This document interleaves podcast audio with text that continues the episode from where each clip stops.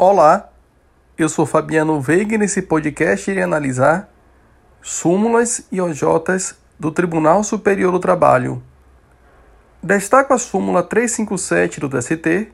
segundo a qual não torna suspeita a testemunha o simples fato de estar litigando ou ter litigado contra o mesmo empregador. Na aplicação da presente súmula, deve-se identificar que o simples ajuizamento de uma ação trabalhista em face do empregador, portanto, não faz com que a testemunha acabe perdendo a sua isenção de ânimo para depor. Entretanto, é possível comprovar no caso concreto a existência de alguma outra hipótese de suspeição. A súmula 360 do TST prevê que a interrupção do trabalho destinada a repouso e alimentação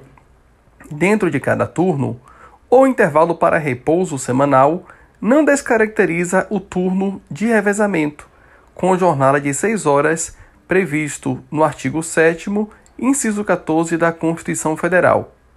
A presente súmula indica, portanto, que o fato de haver intervalos na própria jornada ou na semana não implica na retirada do direito à jornada reduzida dos trabalhadores submetidos a turno ininterrupto de revezamento. A súmula 358 trata do salário profissional do radiologista, indicando que o salário profissional dos técnicos em radiologia é igual a dois salários mínimos e não igual a quatro. Destaco que o STF tem compreendido que é possível a fixação do salário em múltiplos do salário mínimo. Apenas não seria possível o reajuste automático, hipótese em que o salário mínimo estaria sendo utilizado como indexador econômico, hipótese vedada pelo artigo 7 inciso 4 da Constituição e pela própria súmula vinculante número 4 do Supremo Tribunal Federal. A súmula 361 do TST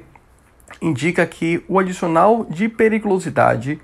é devido aos eletricitários, ainda que a exposição à, à periculosidade a um ambiente perigoso, a eletricidade no caso, seja feita de forma intermitente. Neste caso, compreende-se que o adicional deve ser pago de forma integral, uma vez que a Lei 7369 de 85 não estabeleceu nenhuma proporcionalidade em relação ao seu pagamento. Destaco a súmula 362 do TST, que versa acerca da prescrição do Fundo de Garantia do Tempo de Serviço e teve nova redação diante do julgamento do Supremo Tribunal Federal, que reconheceu a inconstitucionalidade do prazo trintenário de prescrição para reclamar direitos, pretensões relacionadas ao Fundo de Garantia do Tempo de Serviço. De acordo com o item 1 da mencionada súmula 362 do TST, para os casos em que a ciência da lesão ocorreu a partir de 13 de 11 de 2014, é quinquenal a prescrição do direito de reclamar contra o não recolhimento de contribuição para o FGTS, observado o prazo de dois anos após o término do contrato. Já o item 2 indica que, para os casos em que o prazo prescricional já estava em curso em 13 de novembro de 2014, aplica-se o prazo prescricional que se consumar primeiro, 30 anos contados do termo inicial ou 5 anos a partir de 13 de novembro de 2014.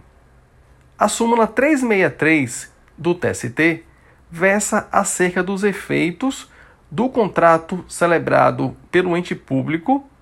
contrato de trabalho celebrado pelo ente público, sem submissão do trabalhador ao concurso público, indicando que, neste caso, o contrato é nulo. Gera efeito, entretanto, ensejando o pagamento ao trabalhador em relação à contraprestação pactuada, em relação ao número de horas trabalhadas, bem assim os depósitos referentes ao FGTS, no que se respeita ao número de horas trabalhadas e a contraprestação pactuada determina que seja respeitado ao menos o valor da hora do salário mínimo. Destaco a súmula 365 do TST, que compreende que o rito sumário previsto na Lei 558470 não é aplicável à ação rescisória e a mandado de segurança. Afinal de contas, a ação rescisória e o mandado de segurança são duas ações especiais com ritos específicos previstos em lei. Por fim, destaco a súmula 364 do TST, que trata do direito ao pagamento do adicional de periculosidade. O item 1 aponta que tem direito adicional de periculosidade o empregado exposto permanentemente ou que de forma intermitente sujeita-se à condição de risco, indevido apenas quando o contato dá-se de forma eventual, assim considerado fortuito, ou o que, sendo habitual, dá-se por tempo extremamente reduzido. Já o item 2 dispõe que não é válida a cláusula de acordo ou convenção coletiva de trabalho, fixando adicional de periculosidade em percentual inferior ao estabelecido em lei e proporcional ao tempo de exposição ao risco, pois tal parcela constitui medida de higiene, saúde e segurança do trabalho garantida por norma de ordem pública.